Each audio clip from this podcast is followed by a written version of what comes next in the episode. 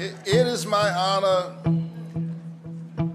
to utter the four most powerful words ever spoken in a democracy. The people have spoken. Das ist der Raphael Warnock. Er hat für die Demokraten in Georgia den 51. Sitz im Senat geholt. Willkommen zu einer neuen Folge vom USA-Podcast Alles klar Amerika. Damit haben die Demokraten ihre Mehrheit im Senat sogar können ausbauen Und das ist doch ziemlich überraschend bei Zwischenwahlen, wo ja traditionsgemäß Partei vom Präsident abgestraft wird. Was bedeutet dem Warnock sein Sieg für den Präsident Biden? Und was heißt das für den Donald Trump? Und vor allem sind Kandidaten ehemalige Footballstar Herschel Walker, wo die Wahl verloren hat. Und ist der Raphael Warnock jetzt eigentlich ein neuer Obama? Darüber unterhalte ich mich mit dem Martin Kilian, unserem langjährigen USA-Korrespondent. Er ist in Charlottesville im US-Bundesstaat Virginia. Ich bin Christoph Münger und leite das Ressort International in Zürich. Guten Tag, Martin. Guten Tag, Christoph. Der Raphael Warnock, also der demokratische Senator von Georgia, hat seinen Sitz können verteidigen. Aber es ist doch ziemlich knapp geworden. Wieso ist das so gewesen? Ja, Christoph, das ist natürlich wieder ein Teil der Polarisierung. Man muss davon ausgehen, dass es auch in Georgia wie in jedem anderen Staat einen großen Prozentsatz von Wählern gibt, die niemals die andere Partei wählen würden. In dem Fall also niemals einen Demokraten. Und so hat also Herschel Walker, obwohl er ein problematischer Kandidat war, fast 50 Prozent erreicht und trotzdem verloren. Äh, man muss sich auch die Karte von Georgia angucken und dann sieht man auch das überall im Lande dasselbe, wie ein Gefälle da ist zwischen den urbanen Ballungszentren und dem flachen Land und den Kleinstädten. Aber es ist schon erstaunlich, Christoph. Ich meine, der republikanische Vizegouverneur von Georgia hat Herschel Walker einen der schlechtesten Kandidaten in der Geschichte der Republikanischen Partei genannt und trotzdem, und trotzdem hat Walker fast gewonnen.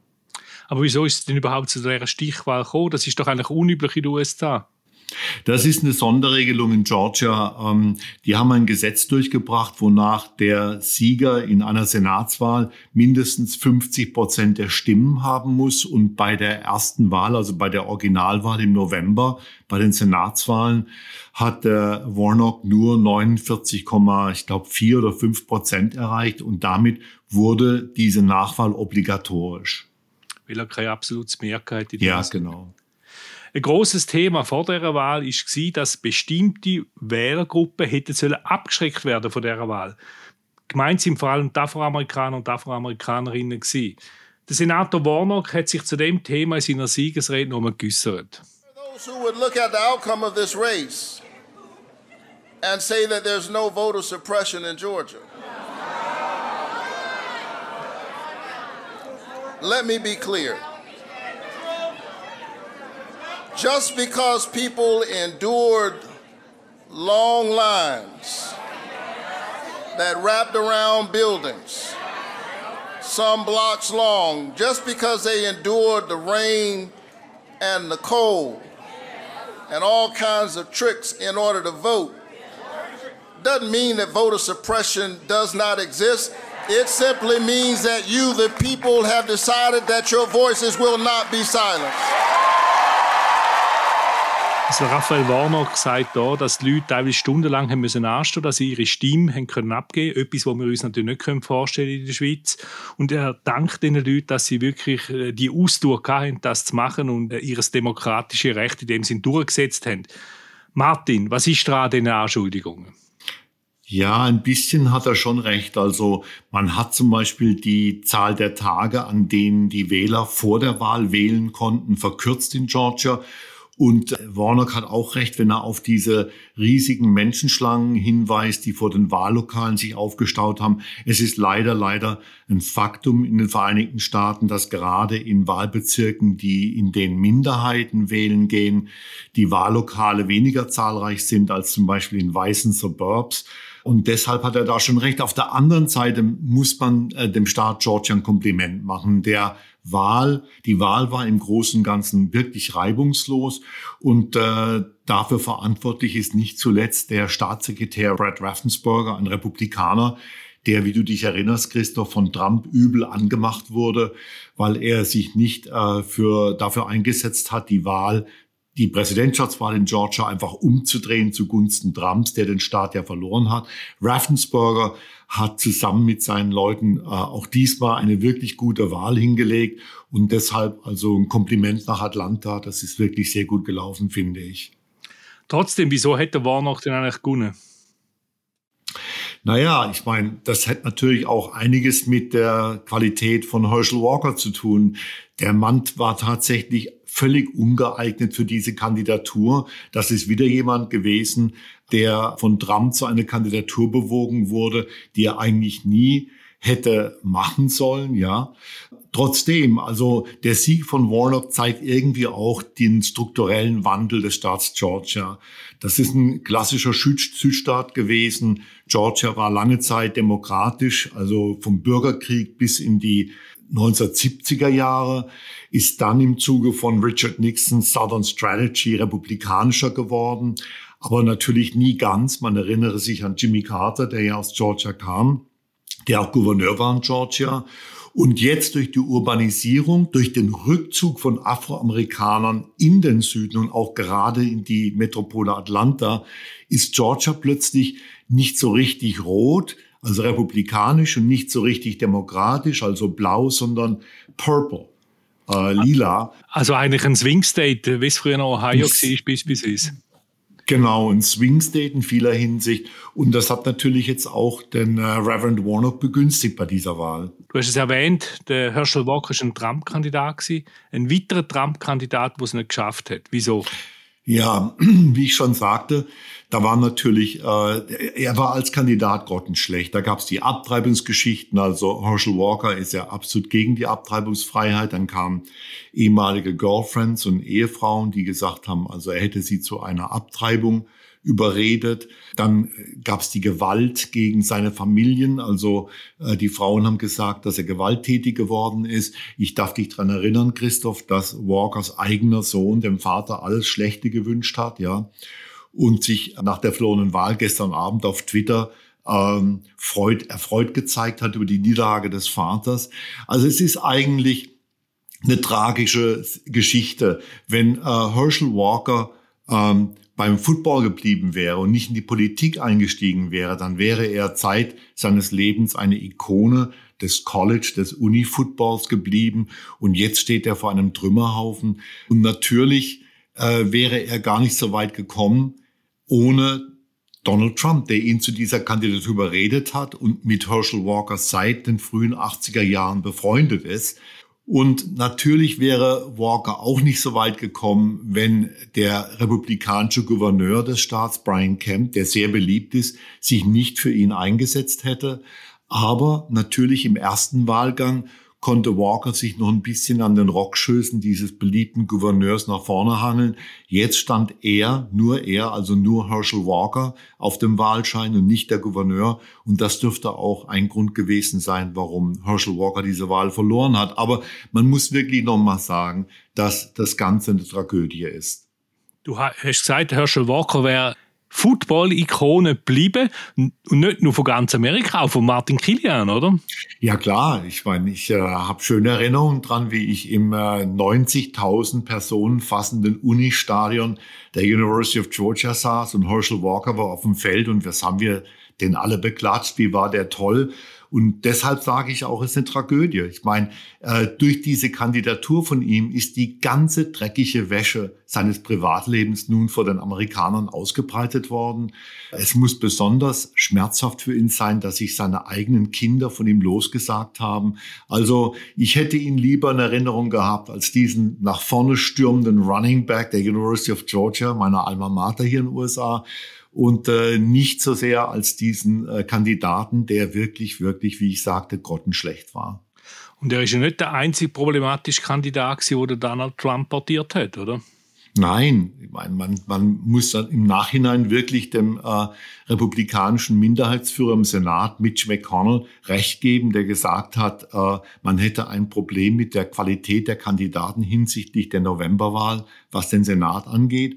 Und genauso ist es gekommen. Ich meine, die Kandidaten, die Trump auf gestellt hat, hinter die er sich gestellt hat in äh, Pennsylvania, in Arizona.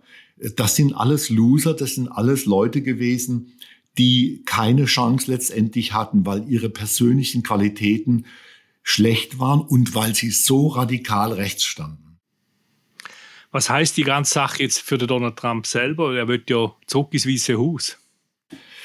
Ja, das, die Wahl in Georgia ist natürlich ein weiterer Problemfall für Trump, wie auch die Gouverneurskandidaten, die er forciert hat in Arizona und Pennsylvania und Michigan. Die haben ja auch alle verloren. Ähm, schau, Christoph, ein Patzer jagt den anderen, was Trump angeht. Ja, es ist seine Firma äh, verurteilt worden wegen Steuerbetrugs. Zuvor hat er Aufsehen erregt, weil er die amerikanische Verfassung abschaffen wollte. Das kam nicht gut an, selbst bei seinen Parteifreunden. Und zuvor gab es dieses infame Dinner in Mar-a-Lago mit äh, Kanye West und äh, einem weißen Neonazi. Und ich meine, das Ganze wird langsam schon irgendwo fast lustig, ja. Man hörte dann über dieses Dinner in Mar-a-Lago mit Kanye West, dass Trump sehr guter Dinge war, bis West, der ja auch 2024 antreten möchte für die Präsidentschaft, ganz unvermittelt zu Trump sagte, ob er Trump denn nicht als sein West Vizepräsidentschaftskandidat agieren wolle. Daraufhin ist Trump explodiert. Das sind die Geschichten, die wir über Donald Trump hören. Martin, wieso hat er genau die Verfassung abschaffen? Naja, wie du weißt, behauptet ja Trump seit Jahr und Tag, dass er die Wahl 2020 gewonnen habe und nur durch Betrug äh, um die Präsidentschaft gebracht worden sei. Und nun hat er gesagt, also wenn äh, dieser Riesenbetrug, der ihn das Weiße Haus gekostet habe, wirklich vorstellbar sei im Rahmen dieser Konstitution, dieser Verfassung, dann solle man diese Verfassung eben einfach abschaffen. Und äh, das hat natürlich äh, dann wirklich Widerstand erregt, auch bei, wie ich sagte, bei seinen eigenen Parteifreunden. Die waren wirklich geschockt. Also das war eine ziemlich unfassbare Äußerung von Trump. Aber natürlich wer Donald Trump einigermaßen kennt, den hat das nicht weiter überrascht, ja. Du sagst, er kommt immer mehr auch Widerspruch aus der eigenen Partei über. Ist denkbar, dass er eine eigene Partei gründet, eine MAGA-Partei? Make America Great Again Partei? Ja, denkbar wäre das schon. Ich meine, stell dir vor, äh, bei den innerparteilichen Vorwahlen 2024 setzt sich Ron DeSantis, der republikanische Gouverneur in Florida, plötzlich an die Spitze, ja und Trump sieht wie ein Verlierer aus. Äh, von seiner persönlichen Psychostruktur her kann ich mir gut vorstellen, dass Trump dann seine Murmeln einpackt, sich in die Ecke stellt und seinen eigenen Laden aufmacht. Es gibt ein wunderschönes Zitat des republikanischen Strategen Rick Wilson, eines Trump-Feindes, der neulich gesagt hat, Donald Trump hätte lieber Joe Biden für 10.000 Jahre im Weißen Haus als Ron DeSantis für fünf Minuten. Und das beschreibt eigentlich genau die Gefahr, in die sich die Republikanische Partei begibt, falls Trump tatsächlich nicht die Nominierung erhalten sollte. Aber ich würde mal sagen, dass ein rundes Drittel der Basis in der Republikanischen Partei immer noch fest hinter Trump steht. Das heißt, wenn er seinen eigenen Laden aufmachen würde, also eine Magerpartei, dann hätte, wer auch immer der republikanische Präsidentschaftskandidat wäre, wohl keine Chance, die Präsidentschaft zu gewinnen. Wir hätten dann, Christoph, eine Situation wie 1992, als äh, George Herbert Walker Bush die Wiederwahl verlor, weil der Drittparteikandidat Ross Perot genügend Stimmen aus seinem Lager abgezogen hat. Zurück zu den Demokraten, wo ja jetzt nochmal gewonnen haben. Äh, was bedeutet der Sieg für Mehrheitsverhältnis im Senat? Ja, natürlich. Äh, vor allen Dingen kann jetzt mal die Kamala Harris, die Vizepräsidentschaftskandidatin, Ferien in der Schweiz machen, da sie nicht dauernd benötigt wird, um äh, diese unentschieden Part 50-50 Stimmergebnisse im Senat zu brechen. Also der Senat ist nun 51-49. Das heißt, die Demokraten haben zwei Stimmen Mehrheit. Das heißt, dass sie zum Beispiel nicht mehr unbedingt auf Joe Manchin oder Kirsten Sinema angewiesen sind, äh, die ja, wie du weißt, in den letzten zwei Jahren ab und zu als Abweichler in der Fraktion galten. Es heißt auch, dass die Komitees, die Ausschüsse im Senat von jetzt an nicht mehr 50-50 sein werden, also 50 Prozent Demokraten, 50 Prozent Republikaner, sondern dass die Demokraten Mehrheiten in allen diesen Ausschüssen haben werden. Und das wird das Regieren im Senat für die Demokraten erheblich erleichtern. Vor allen Dingen, wenn es um die Nominierung von Bundesrichtern geht. Das wird jetzt schneller vorangehen als bisher. Und das ist natürlich für Joe Biden schon ein großer Vorteil. Und was heißt für den Präsident selber und die, seine Regierung der Sieg in Georgia? Naja, also äh, alle Nominierungen werden leichter durchzubringen sein, nicht nur die Richter, wie ich eben sagte, sondern auch äh, Minister, Staatssekretär, alles was Botschafter, alles was eben vom Senat abgesegnet werden muss. Und generell gilt, äh, dass Biden etwas mehr Luft haben wird beim Regieren, aber letztendlich natürlich eben seine Macht, seine, ihre Grenzen finden wird im Repräsentantenhaus, wo die Republikaner eine knappe Mehrheit haben, obwohl wir noch nicht wissen, wie das letztendlich aussehen wird. Es gibt ja in der republikanischen Fraktion im Repräsentantenhaus Mordsreibereien und das kann natürlich sich zugunsten der Demokraten auswirken. Trotzdem, die nächsten beiden Jahre sind für Joe Biden nicht mehr so einfach wie die letzten beiden Jahre. Eben wegen der republikanischen Mehrheit im Repräsentantenhaus und trotz, trotz der erweiterten Mehrheit im Senat. Ob der Präsident Biden nochmal will antreten 2024 für eine allfällige Wiederwahl, ist noch nicht klar. Es heißt, dass er sich im Januar zu dem Thema äußern will. Jetzt aber bei aller Freude über den Sieg von Raphael Warnock ist ihm da offensichtlich auch ein neuer Konkurrent auf die Bühne gekommen. Und der Warnock wird nämlich bereits mit dem Barack Obama verglichen. Und tatsächlich ist der Pfarrer Warnock, er ist ja ein Prediger, tatsächlich ein sehr guter Redner. Das hat er auch in der Wahlnacht bereits wieder gezeigt. Get ready. Are you ready, Georgia? I'm ready. Stand up for workers. To stand up for women. To stand up for our children. I'm ready to build a stronger Georgia. God bless you. Keep the faith and keep looking up. Eine Leitstimme von Raphael Warnock erinnert an Barack Obama. Redet da bereits ein Präsidentschaftskandidat? Ja, also wenn du das alte Diktum glaubst, dass jeder Senator sich einbildet, er könne Präsident werden, redet da ein Präsidentschaftskandidat. Ja, du, alles ist möglich.